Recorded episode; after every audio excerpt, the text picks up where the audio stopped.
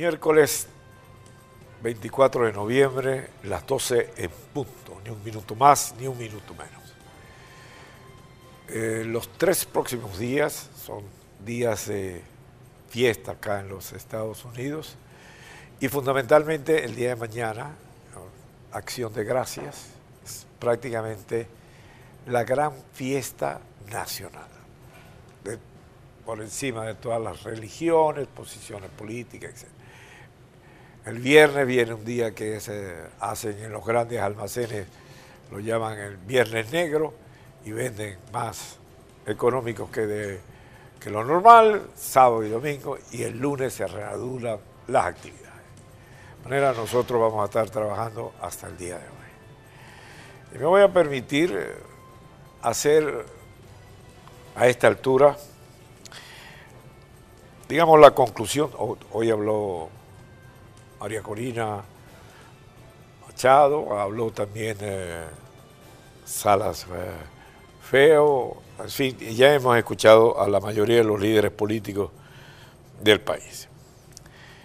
Ahora bien, escuchado esto, yo creo que hasta que no lleguemos a una elección presidencial,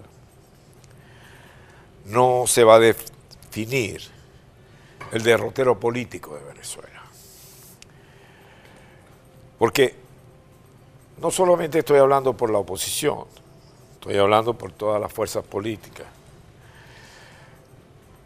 Aquí en esta elección, lo gigantesco del PSV, lo que era aquella inmensa maquinaria política, no se vio. Aquí el PSV se vino abajo. Aunque ganara la cantidad de gobernaciones que tuvo, eh, lo que queda claro es que la oposición sigue siendo la principal fuerza política del país, aunque esté dividida, aunque sean diferentes criterios. El entorno internacional se hace cada día más inhóspito para el Miraflores de hoy en día y quienes lo ocupan. Eso es otro de las cosas que nos queda como conclusión. Y la gobernanza del país es mucho más complicada. Solamente una elección libre, soberana, presidencial puede definir el país y sus modos operandi. También hay preguntas que debemos encontrar respuesta en el transcurso del tiempo. ¿Dónde quedó el liderazgo de la oposición? ¿Quiénes son los verdaderos líderes del chavismo? La fuerza política del llamado chavismo que fue a votar representa a Maduro? Más que votos, este proceso mostró serias dudas sobre el liderazgo político del país, el modus vivendi del país.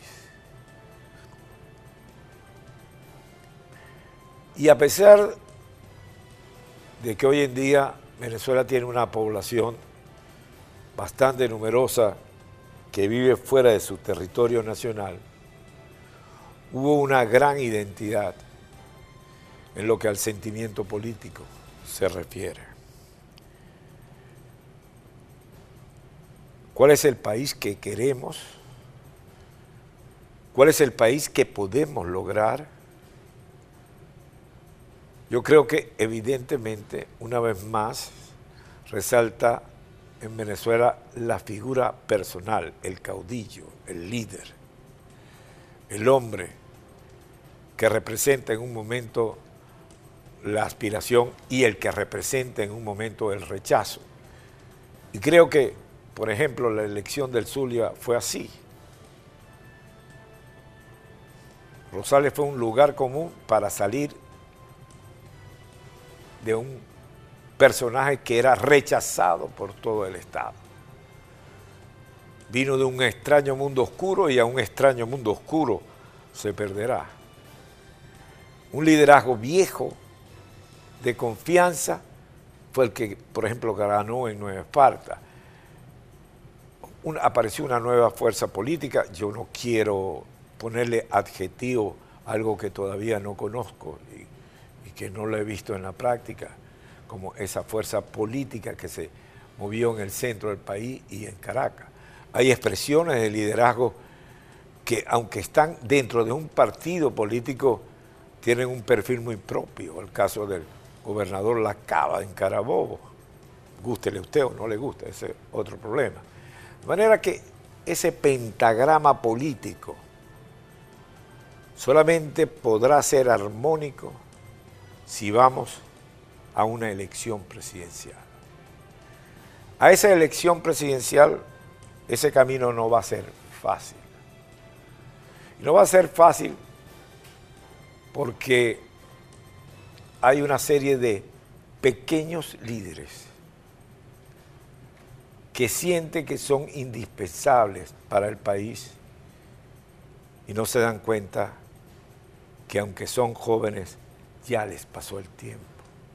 Que no es un tema de edad, es un tema de aproximación al país, de realidad y de que ya no son la persona que en un momento en carne,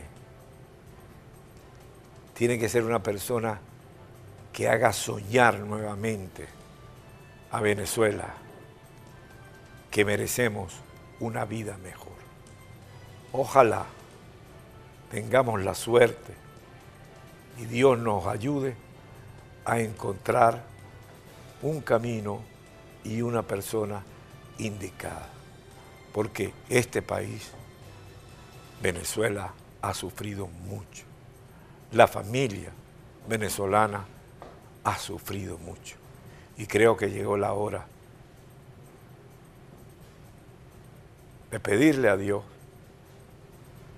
que nos merecemos un futuro cercano, mejor, donde todos volvamos a encontrar.